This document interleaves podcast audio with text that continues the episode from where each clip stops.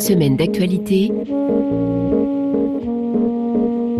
Pierre-Édouard Deldic. Bonjour, samedi 7 novembre, ravi de vous retrouver pour revivre 7 jours d'actualité marqués évidemment par cette élection présidentielle américaine inouïe sur laquelle nous allons revenir avec notre invité Didier Combeau, spécialiste des États-Unis. Mais nous n'oublierons pas pour autant d'autres événements qui nous conduiront cette fois à Vienne, à Kaboul, à Abidjan ou à Paris par exemple. Voici donc un nouveau numéro d'une semaine d'actualité, un magazine que vous pouvez retrouver podcasté sur notre site, sur votre moteur de recherche préféré vous pouvez aussi l'écouter sur l'application RFI 100% radio et vous y abonner.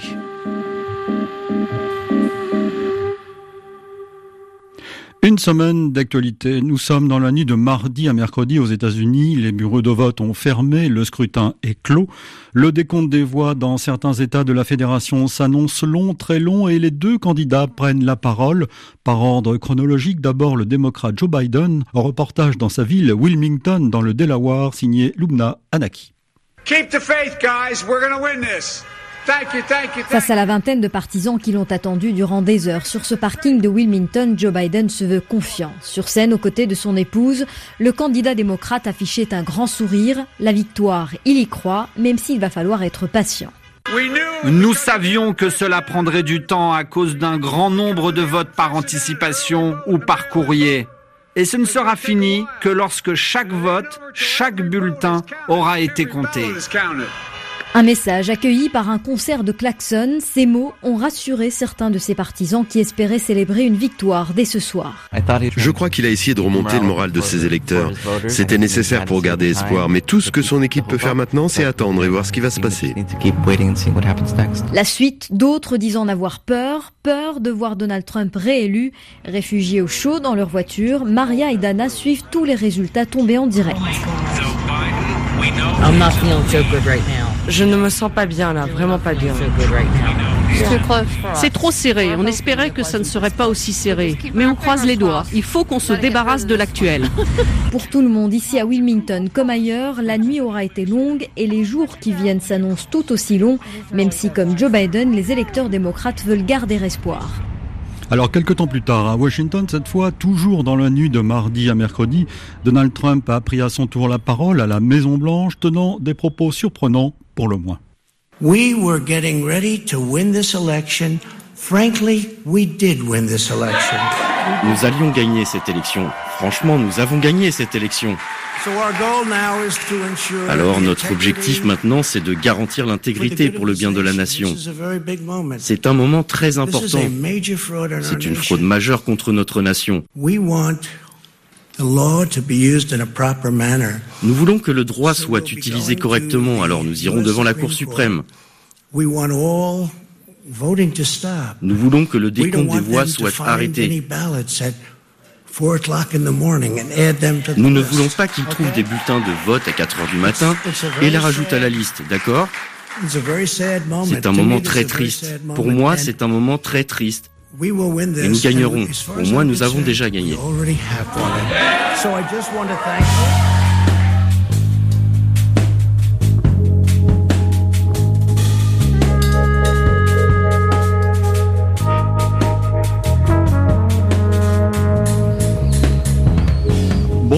Didier Combeau. Bonjour. Vous êtes politologue, spécialiste des États-Unis, auteur d'un essai qui s'intitule Être américain aujourd'hui, les enjeux d'une élection présidentielle chez Gallimard. Nous y avons consacré un numéro d'idées que nos auditeurs peuvent retrouver sur notre site. Alors avec vous, nous allons revenir sur ces derniers jours qui ont conduit à la victoire, donc contestée par Donald Trump, du candidat démocrate euh, Joe Biden. Que pensez-vous de cette déclaration du président américain dans la nuit donc de mardi à mercredi, parlant de bulletins de vote qu'on peut retrouver euh, à 4 heures du matin, de fraude, etc., etc. Surprenante, non? Cette déclaration Oui, euh, euh, surprenante et, on pourrait même dire euh, irresponsable parce que qu'il y ait des divergences politiques entre les deux bords, c'est évidemment bien naturel, mais ce qui permet d'avancer dans une démocratie, c'est le système électoral et mettre en cause le système électoral, c'est quand même quelque chose qui est très grave parce qu'il en va de la légitimité des gens qui seront élus. Et d'ailleurs, finalement, une, une élection est remportée lorsque le perdant reconnaît qu'il a perdu. c'est ce qui donne la légitimité à, celui qui a gagné. Et ce qu'a fait Trump cette nuit-là, c'est remettre en cause ce système et donc remettre en cause au bout du compte le cœur de la démocratie. Alors on va entendre les deux candidats dans, le cours de ce magazine, donc après cette victoire de, de Joe Biden, en tout cas euh, avec les grands électeurs. Euh, mais ce qu'il faut dire, rappeler quand même, c'est que le mode de scrutin est pour le moins compliqué. Oui, c'est un mode de scrutin compliqué parce que euh, le président des États-Unis, en définitive, c'est le président de l'Union à l'origine au moment où les États-Unis ont été créés, il n'y avait pas de citoyenneté américaine. il y avait des Virginiens, il y avait des, New-Yorkais, etc., mais il n'y avait pas euh, véritablement d'Américains. Le président, euh, il, représentait l'union des États. Et donc c'est pour ça que le vote euh, aujourd'hui a lieu par État. Et ça pose un, problème de légitimité quelquefois parce que ce système de grands électeurs fait que euh, un président peut être élu sans avoir la majorité des, suffrages populaires. Il aura la majorité euh, des, États en quelque sorte, mais pas la majorité des, scrutins populaires. Ça a été le cas de Donald Trump en, 2016, ça avait été le cas de George W. Bush hein, en 2000. Euh, ça n'a jamais été le cas au XXe siècle et ça s'était produit Alors il va sans dire, euh, Didier Combeau, que ce scrutin n'est pas qu'un scrutin présidentiel, c'est l'aspect le plus important, le plus spectaculaire, mais que les Américains étaient aussi appelés à voter pour bien d'autres euh, postes électifs, des mandats locaux par exemple. Voilà, d'abord les sénateurs, euh, enfin les représentants, dans certains États, les sénateurs, puisqu'ils sont renouvelés par tiers, hein, les sénateurs au, Sénat fédéral, euh, les représentants euh, à la Chambre des représentants fédérales, et puis aussi chaque État a aussi son Congrès et a aussi l'équivalent de son président, son gouverneur, et il vote également pour les gouverneurs, il vote également pour les shérifs, quelquefois pour les euh, les institutions, les districts scolaires qui euh, qui donc euh, organisent l'éducation publique, et puis il vote aussi sur des référendums d'initiative populaire qui sont très nombreux dans certains États. Par exemple, on a voté sur le droit à l'avortement. Ces référendums d'initiative populaire, il peut y en avoir 5, 6. Hein, donc les Américains votent pour énormément de choses, effectivement. Et on l'a constaté avec cette élection présidentielle et ce contentieux donc qui est apparu euh, avec Donald Trump. Euh, chaque État a son mode d'organisation et de dépouillement. Oui, les, les, euh, les, élections sont organisées dans chaque État. Donc chaque État a sa loi électorale, y compris pour les élections fédérales. Hein. Euh, donc chaque État a sa loi électorale. Et euh, dans les États, ce sont les comtés qui mettent en œuvre les, élections. Et, et le, les élections ne se passent pas pareil dans tous les comtés. Par exemple, en 2000, en Floride, il y avait, lorsque l'élection avait été contestée, il y avait des systèmes de vote qui étaient quelquefois des machines à cartes perforées, quelquefois des, des bulletins bulletins à lecture optique, quelquefois des bulletins euh, ordinaires. Euh, et, donc, le, mode de, comptage des votes n'est pas le même dans tous les, enfin de, dépouillement des votes, en tout cas, n'est pas le même dans tous les bureaux. On parle, on revient souvent Didier Combeau à cette fameuse élection de 2000 avec George Bush Junior et Al Gore et ce contentieux euh, autour de, la Floride. Mais est-ce qu'on a déjà vécu dans l'histoire américaine, vous qui êtes historien, qui, qui connaissez parfaitement l'évolution des États-Unis une telle situation d'un président qui refuse de reconnaître qu'il est battu non, ça, ça, ça ne s'est jamais produit, euh, et, donc c'est quelque chose de tout à fait nouveau. Ce serait quelque chose de tout à fait nouveau si, si effectivement ça, se produisait, ça se confirmait, parce que euh, Donald Trump a, toujours refusé de dire s'il accepterait le, résultat de l'élection. Euh, si ça se confirmait avec la vérification des bulletins qu'il demande, qu'il exige. Euh, oui, bien sûr, et les, actions en justice éventuellement euh, qu'il pourrait lancer. Euh, donc on entre là, on entrerait là dans un territoire totalement inconnu hein, juridiquement. ça ne s'est jamais produit. Mais il faudrait, euh, pour que de toute façon euh, Trump arrive à quelque chose dans ce domaine, il faudrait tout de même qu'il ait des soutiens. Et on a l'impression que euh, les soutiens commencent de plus en plus à lui faire défaut. il y a peu de républicains qui soient montés au créneau pour le soutenir. Par contre, il y en a qui l'ont critiqué. beaucoup sont restés silencieux. et puis on voit la presse, hein, une, chaîne comme Fox News qui était plutôt favorable, même très favorable à Donald Trump, là s'est montré beaucoup moins favorable au cours des élections. Donc euh, on, on a tout de même l'impression qu'il n'a pas de soutien pour se maintenir au pouvoir de force.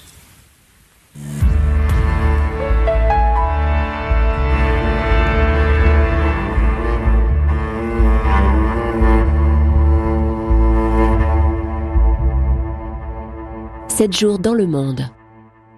Nous allons évidemment repartir aux États-Unis dans un instant, Didier Combo, mais pour le moment, direction l'Autriche. Maintenant, après l'attentat de Vienne, un homme, je le rappelle, a ouvert le feu dans le centre de la capitale. Bilan quatre victimes. L'Autriche est sous le choc. Correspondance mardi, Dizor Yass.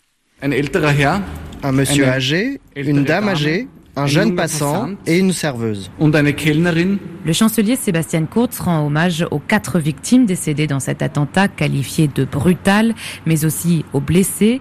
En présence notamment du président de la République, Alexander van der Bellen, le jeune conservateur a déposé une couronne de fleurs sur la Schwedenplatz, cette place autour de laquelle plusieurs attaques ont eu lieu lundi soir. Le choc est toujours là, mais Sébastien Kurz se veut rassembleur. Nous n'autoriserons jamais cette haine à gagner du terrain. Nous devons être conscients que ce n'est pas un conflit entre les chrétiens et les musulmans ou entre les Autrichiens et les migrants. Notre ennemi, l'extrémisme islamiste, ne veut pas seulement semer des morts et la douleur, il veut diviser notre société. Er L'Autriche a décrété aujourd'hui trois jours de deuil national. Du côté de l'enquête, les choses avancent aussi. Le suspect abattu par les forces de l'ordre lundi soir a été identifié. Âgé de 20 ans, le jeune homme avait été condamné en 2019 pour avoir tenté de rejoindre la Syrie. 18 perquisitions et 14 arrestations ont eu lieu dans son entourage, selon le ministre de l'Intérieur. Isorias donc euh, mardi et on a appris mercredi que la police connaissait le profil et la dangerosité du tueur, un jeune austro-macédonien. Toujours le terrorisme islamiste en Afghanistan, cette fois au moins 22 personnes, des étudiants pour la plupart, ont été tuées et une vingtaine blessées lundi dans une attaque revendiquée par l'organisation État islamique contre l'université de Kaboul, correspondance de Sonia Ghezali. Des tables et des chaises renversées, des corps de jeunes femmes et de jeunes hommes sans vie, épars sur le sol d'une salle de classe. Cette scène d'horreur a été prise en photo par des membres des forces de sécurité. Les clichés sont saisissants d'effroi. Il était environ 11 heures ce matin quand trois hommes lourdement armés parviennent à s'introduire sur le campus de l'université de Kaboul, la plus importante d'Afghanistan.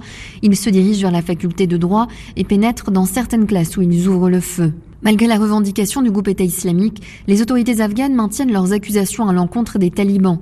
Des sources sécuritaires afghanes affirment qu'ils ont agi en collaboration avec Al-Qaïda.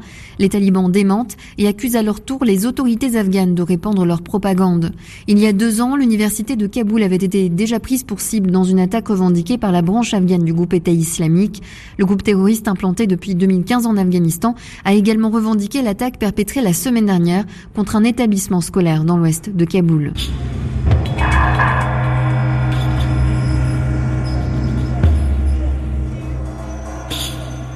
Didier Combo, repartons pour les États-Unis au lendemain de l'élection, alors que le nombre de grands électeurs augmentait pour Joe Biden.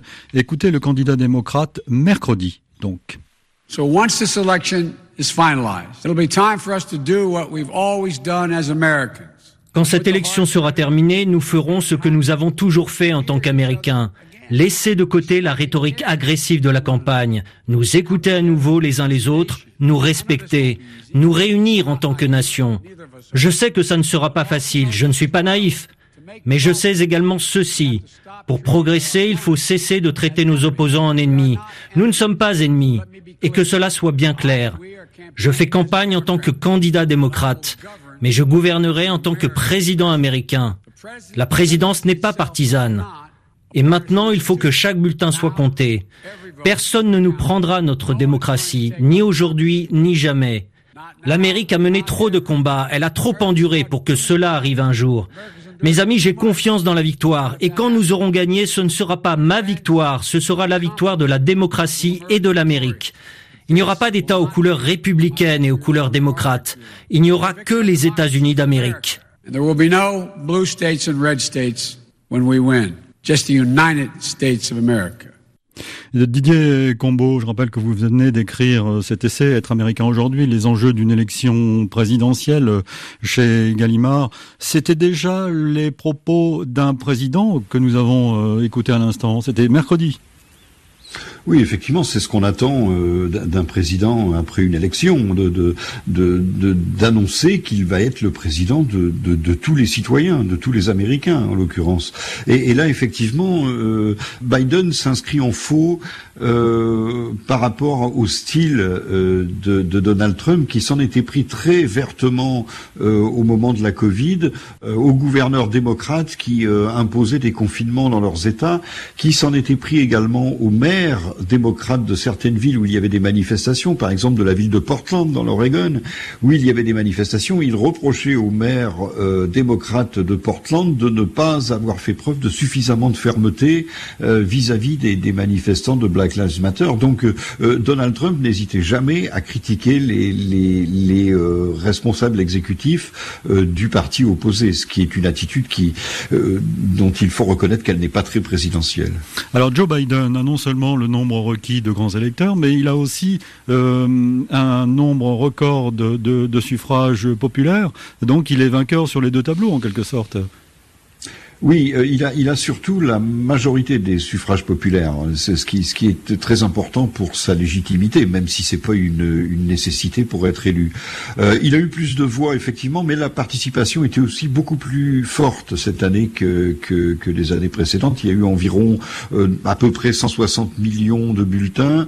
Euh, C'était à peu près 140 millions aux élections de 2016. Donc on, on voit qu'il y a eu une plus forte participation, probablement due euh, à, l'aspect euh, très euh, tendu de, la campagne, et puis probablement dû aussi à la mise en place du vote par correspondance dans beaucoup d'États ou à l'extension du vote par correspondance lorsqu'il existait déjà. Alors, nous sommes entrés dans une ère de, de, comptage, de recomptage, de contentieux de la part de Donald Trump. Jusqu'où cela peut-il aller? Jusqu'à la Cour suprême? Alors, les, les, comme on l'a dit tout à l'heure, l'élection est organisée dans chaque État. Euh, et par chaque État. Donc euh, c'est la justice de chaque État qui euh, qui est compétente. Il y a, il faut pas oublier qu'il y a 51 systèmes judiciaires aux États-Unis, 50 systèmes judiciaires des États et un système judiciaire fédéral. Et la Cour suprême fait partie, bien sûr, du, du enfin quand on parle de la Cour suprême, en général, on parle de la Cour suprême des États-Unis, donc la Cour suprême fédérale. donc Donald Trump peut se tourner vers les cours des États, d'une part, euh, mais il peut aussi se tourner vers la justice fédérale euh, qui fait appliquer la loi fédérale et qui fait appliquer la Constitution. C'était par exemple ce qui s'était passé euh, en 2000.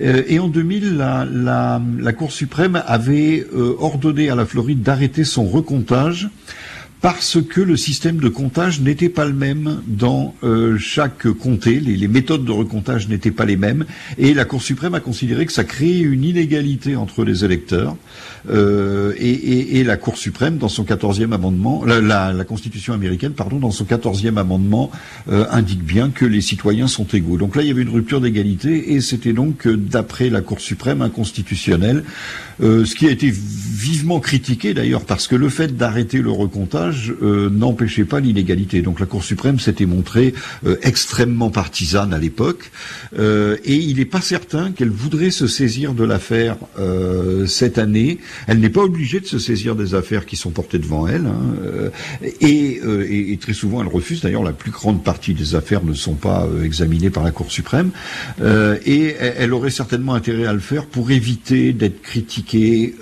pour éviter qu'on l'accuse de prendre parti et de descendre dans l'arène politique.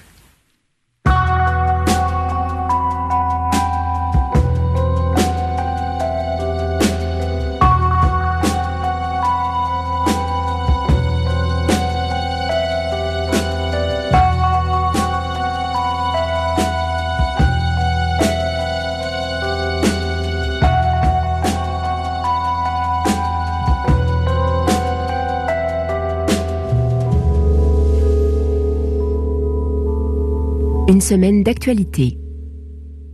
Et avant de regagner Washington, notamment euh, Didier euh, Combeau, euh, revenons sur quelques titres, deux essentiellement de l'actualité en France, avec d'abord un titre principal, le confinement et les couacs du gouvernement aux prises avec les commerçants. Anne Souhaitemont, mardi.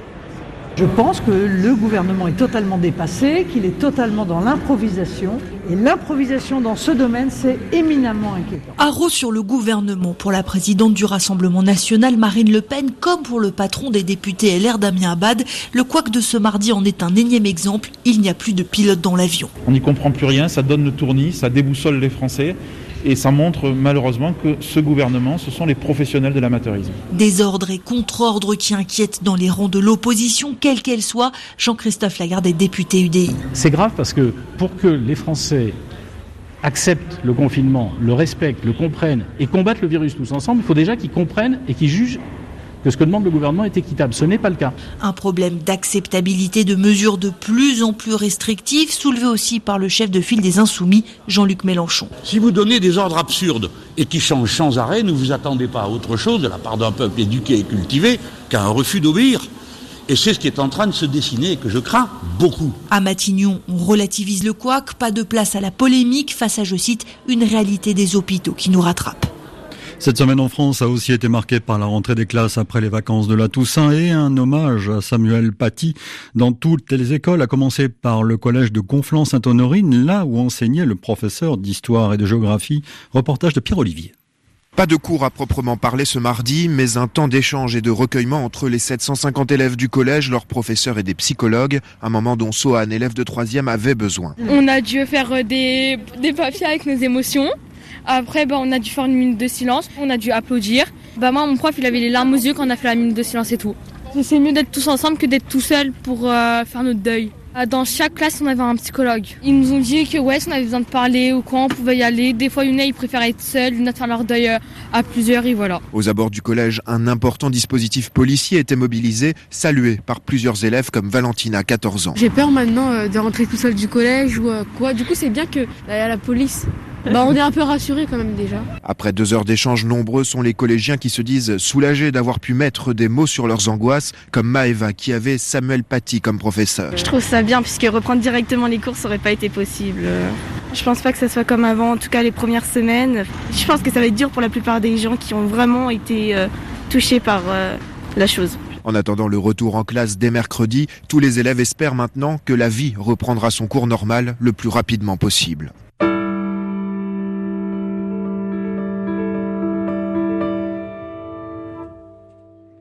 Repartons aux États-Unis, Didier Combo, et reprenons le fil des événements de ces derniers jours dans cette élection hors norme avec une nouvelle déclaration de Donald Trump, cette fois jeudi, alors que son adversaire Joe Biden était en voie de remporter ces élections. Écoutons-le. Si vous comptez les bulletins légaux, j'ai facilement gagné. Si vous comptez les votes illégaux, ils peuvent essayer de nous voler l'élection. Et on ne peut laisser personne faire taire nos électeurs. Les gens nous appellent, nous envoient des choses. Je n'ai jamais vu autant d'amour et d'affection. Les gens voient ce qui se passe. C'est sous leurs yeux. Les responsables démocrates n'ont jamais cru qu'ils pourraient remporter ce scrutin honnêtement c'est pourquoi ils ont organisé ce vote par correspondance avec tant de corruption et de fraude. Et nous pensons que nous allons gagner cette élection très facilement. Nous pensons qu'il y aura beaucoup de procédures, car nous avons beaucoup de preuves. Et cela va peut-être se terminer devant la plus haute cour du pays. Nous verrons bien. Et nous ne pouvons pas laisser cela se produire.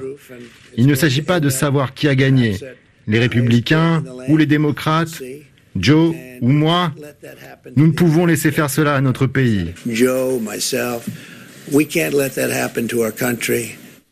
Alors Didier Combo, il nous faut nous attendre une nouvelle fois sur ces propos de Donald Trump. On a évoqué ceux qu'il a tenus euh, mercredi. Jeudi, il continuait à, être dans cet euh, état d'esprit. Il parle de votes illégaux à tel point que certaines télévisions américaines ont interrompu euh, cette allocution pour corriger un petit peu les erreurs factuelles de Donald Trump. Là aussi, c'est assez inouï. Ah oui, c'est inouï euh, de, voir que euh, on, puisse en arriver là, hein. euh, couper la parole à un président parce qu'il énonce des contre-vérités. c'est l'extrait qu'on vient d'entendre et, du Trump dans le texte. Hein. il traite ses, adversaires de menteurs. tout ce qui ne va pas dans son sens est réputé illégal, mais il n'apporte pas de preuves. Hein. Il est, le, vote par correspondance est, est quelque chose d'assez complexe à mettre en place, c'est vrai, parce que euh, il faut, lorsqu'on dépouille les bulletins, par exemple, comparer les signatures. Or, les gens se sont inscrits quelquefois il y a assez longtemps sur les listes électorales, donc leur signature a pu un petit peu changer au fil du temps. Donc c'est assez complexe à mettre en place. Ça signifie pas pour autant euh, qu'il y a eu des malversations massives. Euh, il apporte pas de preuves. Ou... Il, accuse ses adversaires d'avoir bourré les urnes, hein, en d'autres termes. Mais il n'apporte pas de preuves. Et donc ce sont des accusations en l'air. Alors restons sur ces Américains qui ont voté pour euh, le président sortant euh, désormais, Donald Trump. Il a quand même bien résisté. Il semble qu'il ait eu d'ailleurs plus de voix euh, pour cette élection qu'en 2016. La campagne s'est beaucoup faite sur la personnalité de Donald Trump. Euh, et euh, ça a peut-être été une, une, faiblesse de la campagne démocrate parce que euh, lorsque les électeurs votent pour Donald Trump, ils ne votent pas, ils ne plébiscitent pas forcément la, la, la, personnalité de Donald Trump. Une preuve en est le vote des femmes qu'il a obtenu en 2016. 52% des femmes blanches, donc une majorité, ont voté pour Donald Trump, alors qu'il était accusé de toutes sortes de malversations sexuelles, qu'il est qu'il est connu quand même comme un machiste de première grandeur, euh, et, on voit qu'elles ont quand même voté pour lui. Pourquoi? Parce que les gens se décident sur d'autres critères. Euh, moi, j'ai euh, des, électeurs qui m'ont dit on a voté pour Trump parce que Biden augmentera nos impôts. Donc, ils il votent aussi sur des critères objectifs, pas seulement sur la personnalité de Trump. Donc, ça, explique certainement le, fait que Trump ait résisté. il n'y a pas que sa personnalité qui a été prise en compte dans ce. Et puis, autre chose, Trump a tenu ses promesses. Il avait promis de baisser les impôts, il l'a fait. Euh, il avait promis de nommer des juges euh, euh, dans le système fédéral, puisque les, juges sont nommés par le président et puis sont confirmés par le Sénat. Et Obama avait dû laisser beaucoup de postes de juges fédéraux libres parce que le Sénat s'opposait aux nominations qu'il voulait faire. Si bien que Trump a pu nommer 200 des 800 juges fédéraux. Donc un quart des juges ont été nommés par Trump. Et puis à la Cour suprême, euh, il a pu nommer trois juges euh, conservateurs et la majorité de la Cour suprême est, maintenant clairement conservatrice. Donc il a tenu ses promesses dans, beaucoup de domaines. Donald Trump, euh, Didier Convo, qui a eu aussi les, voix de à peu près 10%, un peu plus de 10% des, des électeurs afro-américains. Eh bien oui, parce que euh, les électeurs afro-américains, c'est vrai, votent à 90% pour les démocrates quand même, mais euh, euh, tous les afro-américains ne sont pas en difficulté économique. Certains afro-américains réussissent, il y a des entrepreneurs, il y a des, il y a, des gens qui sont relativement fortunés et qui, par exemple, n'ont pas envie que leurs impôts augmentent, donc et sont pour la libre entreprise et donc se sentent plus en phase avec les républicains qu'avec les démocrates. Alors parlons maintenant de Joe Biden. Quel, itinéraire que, que, le sien sur le plan politique et sur le plan d'ailleurs personnel, Didier Combeau? Oui, on, ne s'attendait pas. Euh, moi, je ne m'attendais pas à ce que Biden soit euh, candidat à la présidence un jour. Euh, lorsque, si on remonte un petit peu en arrière, vous vous souvenez certainement qu'en 2012, il y avait eu une fusillade dans une école primaire de Newtown. et donc l'Amérique avait été extrêmement choquée. Et Obama, qui était dans son second mandat, euh, a promis de resserrer la réglementation sur les armes à feu. Euh, ce, qui est, euh, les, démocrates se, retenaient d'intervenir sur ce sujet parce que ils savaient que c'était un sujet scabreux pour eux. Et il avait confié ce, ce dossier au vice-président Biden. Et moi, je m'étais dit à l'époque, oui, il le confie à Biden parce que Biden est trop âgé pour être candidat à la présidentielle. Lui-même est dans son second mandat, donc il n'y a pas de risque électoral. Et quand même, on voit Biden qui est arrivé et c'est probablement, à mon avis, c'était probablement le meilleur candidat euh, démocrate euh, contre Donald Trump parce que c'est un candidat assez lisse. Hein, Trump a du mal à, a eu du mal à, accrocher, a, eu du mal à, le, à s'opposer à, Biden, contrairement à, ce qu'il avait pu faire avec Hillary Clinton, qui était vraiment une représentante de l'établissement, qui était une femme. là, il, a, il avait en face de lui un candidat blanc comme lui et à peu près du même âge que lui, donc c'était plus difficile de, de s'inscrire en faux en face de ce, de ce candidat. Un candidat qui, de par son parcours personnel même, veut être aujourd'hui le candidat de l'apaisement, de la réconciliation peut-être, non? Oui. Euh, de la résilience, euh, comme on dit, avec ce mot qui revient très souvent. Souvent à tort et à travers d'ailleurs. Oui, de, de, la résilience, c'est quelqu'un qui, qui, paraît sympathique, c'est quelqu'un qui, euh, qui, fait, qui fait preuve de compassion, euh, c'est quelqu'un qui a connu des tragédies personnelles. Hein. Euh, sa femme s'est tuée avec son jeune enfant en voiture, et un de ses fils est, est, mort d'un cancer. Donc il a connu, il a connu des tragédies et ça c'est quelque chose qui parle à l'électorat américain, qui, qui, qui a besoin de quelqu'un de rassurant à la présidence après les après la présidence chaotique de Donald Trump. Alors il est élu, donc il a la majorité de grands électeurs, mais on ne peut pas dire que ça soit un vote d'adhésion. C'est plutôt, euh, on en parlait dans l'émission d'idées que nous avons fait ensemble euh, autour de votre livre, c'est plutôt un vote très clairement contre Trump. Parce qu'il n'y a pas l'enthousiasme chez les démocrates. Oui, c'est un vote de rejet. Et puis ce qui, unit euh, tous les démocrates, c'est leur rejet de Trump. Euh, après, euh, dans, le Parti démocrate, il y a une aile gauche, euh, il y a une aile modérée. Le, Parti démocrate et le Parti des minorités, et toutes les minorités n'ont pas exactement le même intérêt. Donc, donc ça ne va pas être simple de, de, de gouverner dans ces conditions. Ça va pas être simple d'unir le pays. Et puis, comme l'a dit Biden, il est aussi le président de ceux qui ont voté pour Trump. Et donc, il va y avoir la question des, des hommes blancs, âgés, hétérosexuels qui, qui se sentent mis, euh, poussés sur le côté par les minorités. Donc il y aura la question de, quoi faire en direction de ces gens-là. Et puis ça n'a pas été une vague bleue. Euh, le, le, Sénat, on ne sait pas encore euh, qui aura la majorité au Sénat et on ne le saura pas avant le mois de janvier d'ailleurs parce qu'il doit y avoir, euh, il reste quatre sièges qui n'ont pas été pourvus, euh, dont deux qui où, il doit y avoir un second tour parce qu'aucun n'a eu la majorité parce qu'il y avait un troisième candidat et donc on ne le saura qu'au mois de janvier. Et le Sénat c'est extrêmement important puisque le Sénat doit confirmer toutes les nominations aux postes clés de l'exécutif, hein, euh, euh, nomination des directeurs des agences, des directeurs des départements, c'est-à-dire l'équivalent des ministres, si on veut pour nous, euh, et puis également des juges à la Cour suprême et dans, les tribunaux fédéraux. Donc le, Sénat a un, poids considérable. Mais le monde entier, à l'occasion de cette élection, Didier Combeau, le monde entier a découvert une société américaine extrêmement fracturée. Oui, oui, oui, effectivement, c'est une société qui est très, très, très fracturée, euh, qui, qui, est, euh, on pourrait dire en morceaux, hein, presque. Et il y a, y a, des divisions euh, très nombreuses entre les hommes et les femmes. Euh, euh, donc euh, Trump était un candidat particulièrement masculiniste en quelque sorte.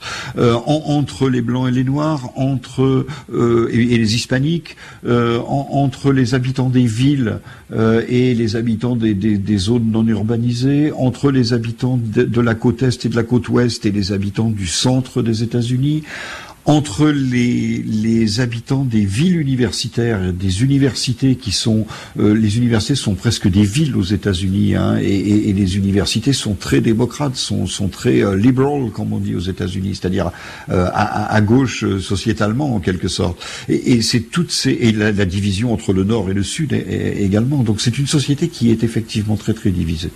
Une société divisée, fracturée, et, et dans laquelle cette élection risque de laisser des traces, non?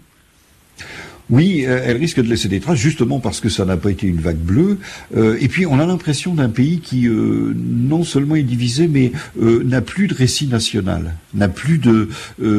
c'est pour ça que j'ai appelé mon ouvrage d'ailleurs "Être américain aujourd'hui". J'aurais d'ailleurs dû mettre un point d'interrogation parce que c'est bien ça la question. C'est qu'est-ce que c'est qu'être américain aujourd'hui? C'est une question qu'on s'est toujours posée, mais c'est une question qui est encore plus vraie aujourd'hui parce que on, on assiste à cette culture de l'annulation, ce qu'on appelle la cancel culture aux, États-Unis, qui consiste entre autres à déboulonner les statuts. Alors, certaines statuts sont déboulonnées, comme par exemple le statut des généraux sudistes, hein, euh, qui, donc se sont battus euh, euh, pour le maintien de l'esclavage. Donc on comprend que ces statuts-là puissent éventuellement être déboulonnés, encore que c'est réouvrir des plaies qui datent d'un siècle et demi. Mais on voit même quelqu'un comme John Muir, qui était le, un, des premiers environnementalistes aux États-Unis. C'est lui qui a fait créer le parc de Yosemite, de, Yosemite hein, par exemple, un des, le, créateur des parcs nationaux, euh, qui, est, qui a vécu donc à la fin du 19e siècle et au début du 20e siècle. On le voit qui est déboulonné aussi, alors qu'on pourrait s'attendre qu'il soit au contraire euh, loué par la gauche. Il est déboulonné parce que son attitude vis-à-vis des Indiens euh, n'était pas euh, sans faille et donc et, et, donc voilà, on, on, a un pays qui est en, en panne de récit national, en quelque sorte. Alors, avant de partir pour l'Afrique, justement, une, dernière question euh, avant notre séquence africaine, Didier Combeau. Et, la notion de destinée manifeste dans tout ça, elle a, elle disparu? Eh bien oui, parce que cette notion de destinée manifeste euh, qui, qui, qui, a, qui a euh, galvanisé l'Amérique en quelque sorte pendant tout le 19e siècle et même au début du 20e siècle, euh, c'était euh, euh, l'avancée de la civilisation, entre guillemets, sur l'ensemble du continent. C'était la conquête de l'Ouest, c'était aussi, c'était donc le génocide indien, c'était, mais c'était aussi et surtout la prééminence de l'homme blanc, de la civilisation de l'homme blanc contre, contre les civilisations à l'époque. Euh, et, lorsque les minorités sont apparues euh, dans, les années 60, d'abord les minorités afro-américaines, et puis ensuite les, on a eu la, seconde vague du féminisme, et puis euh, les LGBT qui sont arrivés aussi, bah, cette destinée manifeste, elle, a été tout à fait battue en brèche, critiquée, et elle n'a pas été remplacée par un autre récit national qui, parviendrait à unifier l'Amérique, et puis et donc ça va être le défi d'une présidence Biden, mais euh, euh, ça ne va pas être simple. Didier Combo, on va se retrouver dans quelques minutes après un petit voyage africain.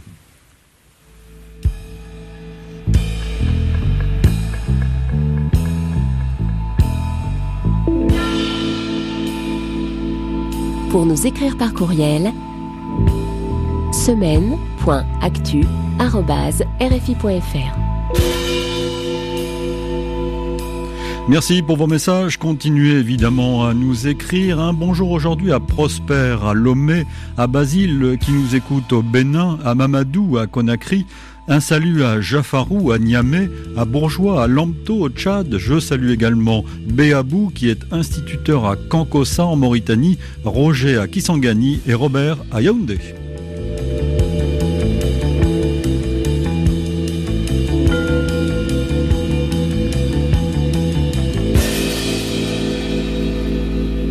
Semaine d'actualité. Et avant donc de retrouver les États-Unis, partons pour la Côte d'Ivoire, où sans surprise aucune, Alassane Ouattara a été réélu à la présidence à Abidjan. Laurent Corot, mardi. Les chiffres qui ont été proclamés au petit matin attribuent donc la victoire à Alassane Ouattara avec 94,27% des voix. Quadio Conambertin obtient 1,99% selon ses résultats officiels. D'après les chiffres de la CEI, certains électeurs ont aussi voté pour les deux leaders qui avaient appelé au boycott du scrutin. Pascal Affinguessan récolte 0,99%, tandis qu'Henri Conan Bédier est crédité de 1,66%. Le taux de participation, chiffre particulièrement attendu, s'élève, selon la CEI, à 53,9%. Quelques heures plus tôt, en fin de soirée, des détonations ont été brièvement entendues devant les résidences de différents leaders de l'opposition. Henri Conan-Bédier, Pascal Affinguessan, Albert Touaques Mabry, Assoa Adou. Des détonations de grenades ou des tirs de rafales. À Souadou, le secrétaire général du FPI parle de deux pick-up de la police qui seraient passés à ce moment-là accompagnés d'un camion de policiers en civil ou en tenue. Les opposants établissent un lien entre ces détonations et la création hier soir par l'opposition d'un Conseil national de transition. La coïncidence est trop flagrante, nous a déclaré Maurice Kakou le secrétaire exécutif du PDCI. L'évolution de la situation et la situation politique tendue après cette élection sont à suivre évidemment dans nos journaux et sur le site de la radio rfi.fr. En Algérie, le référendum constitutionnel a été approuvé mais boycotté par la population. Le taux de participation de 23,7% hypothèque en quelque sorte le plan du régime censé clore la séquence du Irak. Le résultat officiel annoncé euh, lundi fait état d'une victoire du oui à 66,8%. Magali Lagrange. Le président algérien soutenait que le peuple serait une fois encore au rendez-vous avec l'histoire pour instituer une nouvelle ère, dans un message diffusé samedi par l'agence de presse officielle APS. Une référence à la date choisie pour ce référendum, le 1er novembre marque le début de la guerre d'indépendance contre la puissance coloniale française. Mais aux appels du pouvoir à voter pour une Algérie nouvelle, les électeurs répondent massivement par l'indifférence à ce référendum, un sentiment qui semblait déjà dominer la campagne électorale pendant laquelle les opposants au projet n'ont d'ailleurs pas été autorisés à tenir de meeting. Les partisans du Irak appelaient au boycott du scrutin. En Kabylie, région réputée frondeuse, les médias locaux affirment que de nombreux bureaux de vote sont même restés porte close. Même si le mouvement de contestation est moins visible depuis plusieurs mois, puisque les marches hebdomadaires sont suspendues en raison du coronavirus, leur appel semble donc avoir été entendu. Quel que soit le résultat, c'est sans doute l'abstention que l'on retiendra. En décembre dernier, pour la présidentielle, le taux de participation d'un peu moins de 40% était déjà historiquement bas. En Algérie, toujours, il faut également rappeler la disparition de Lagdar Bourega, un vétéran de la guerre d'indépendance impliqué dans le mouvement du Irak, justement. Pour cet engagement, il avait été placé en détention préventive. À noter aussi dans l'actualité africaine une offensive de l'armée éthiopienne contre la province du Tigré qui a tenté de faire sécession en septembre dernier. Là aussi, rendez-vous dans nos points d'information pour suivre la situation. Terminons ce voyage africain avant de revenir aux États-Unis et avant de retrouver euh, Didier Combeau. Partons au Rwanda où après sept mois de confinement, les enfants ont repris le chemin de l'école. Reportage de notre correspondante Laure Broulard. Dans les couloirs, l'heure est aux retrouvailles et aux révisions.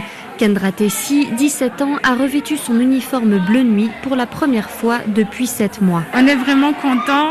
Il faut juste que moi je rappelle à mes amis, porte ton masque, distance et tout ça, mais on est vraiment heureux d'être ensemble.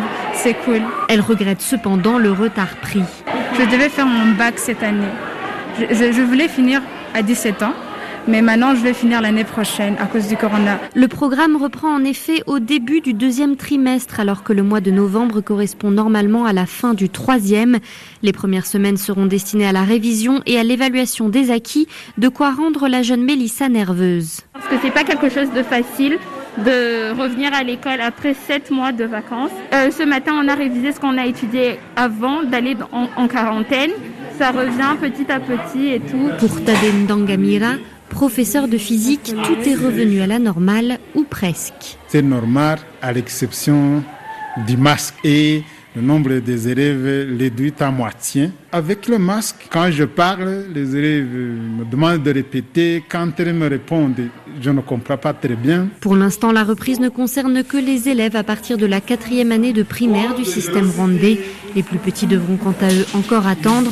Le gouvernement n'a pas annoncé la date de leur rentrée.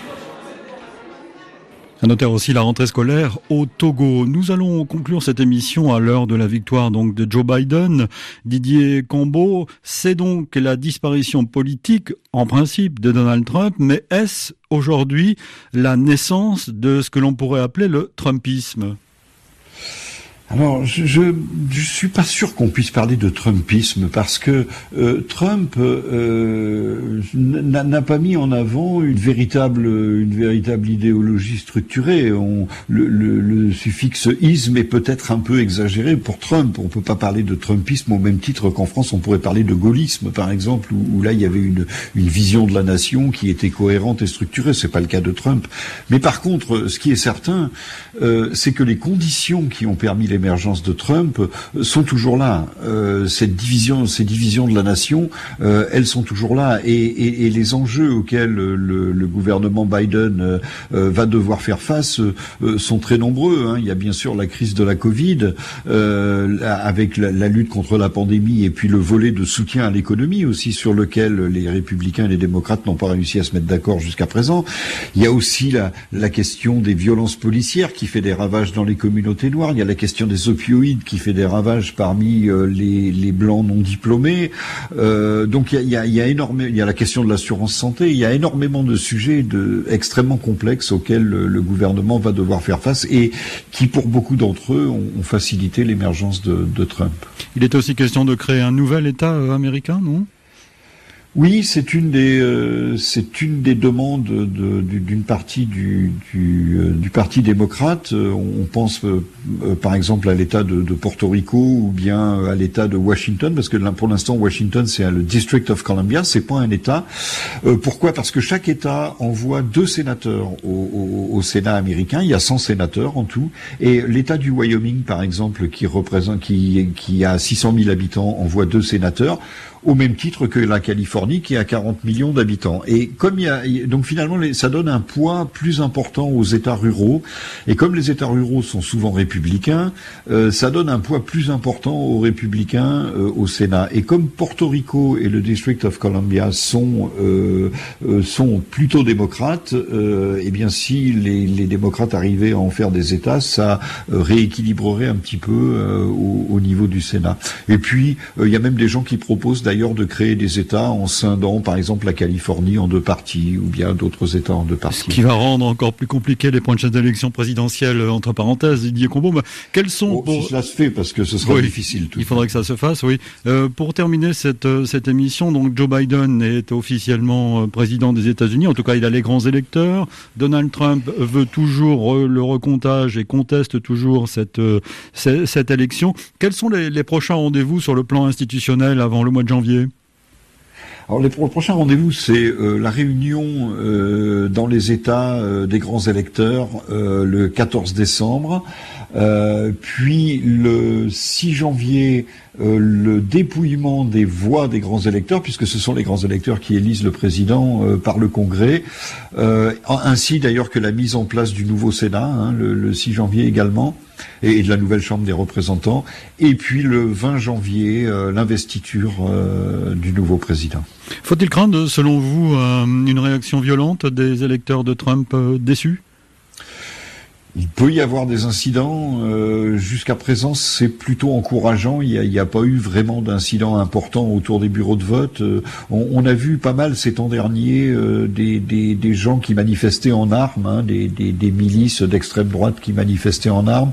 Il faut comprendre qu'ils manifestent en armes pas nécessairement pour se servir de leurs armes, mais surtout pour afficher le fait qu'ils ont le droit d'avoir une arme et donc comme et que ça fait partie de leur citoyenneté, qu'ils ont éventuellement la possibilité de prendre les armes contre un gouvernement qui deviendrait tyrannique. Heureusement, pour l'instant, ça n'a jamais été que euh, que que, que symbolique. Euh, on peut estimer qu'il pourrait y avoir des incidents, mais euh, il est quand même assez peu probable qu'une armée se, se, se, soulève en faveur de Trump. Qu'est-ce qui restera de, de Trump? Dans la galerie des présidents américains C'est quelqu'un d'atypique, non? Ah oui, tout à fait. Oui, oui, euh, c'est vraiment quelqu'un qui n'a eu euh, aucun respect pour les normes euh, non établies. Hein. Euh, on peut pas dire qu'il ait véritablement enfreint les lois en tant que président. En tant que chef d'entreprise, c'est peut-être autre chose. Mais en tant que président, il n'a pas véritablement enfreint les lois. Mais euh, il, il s'est affranchi de, de, de, toutes les convenances et de toutes les et de toutes les habitudes qui existaient.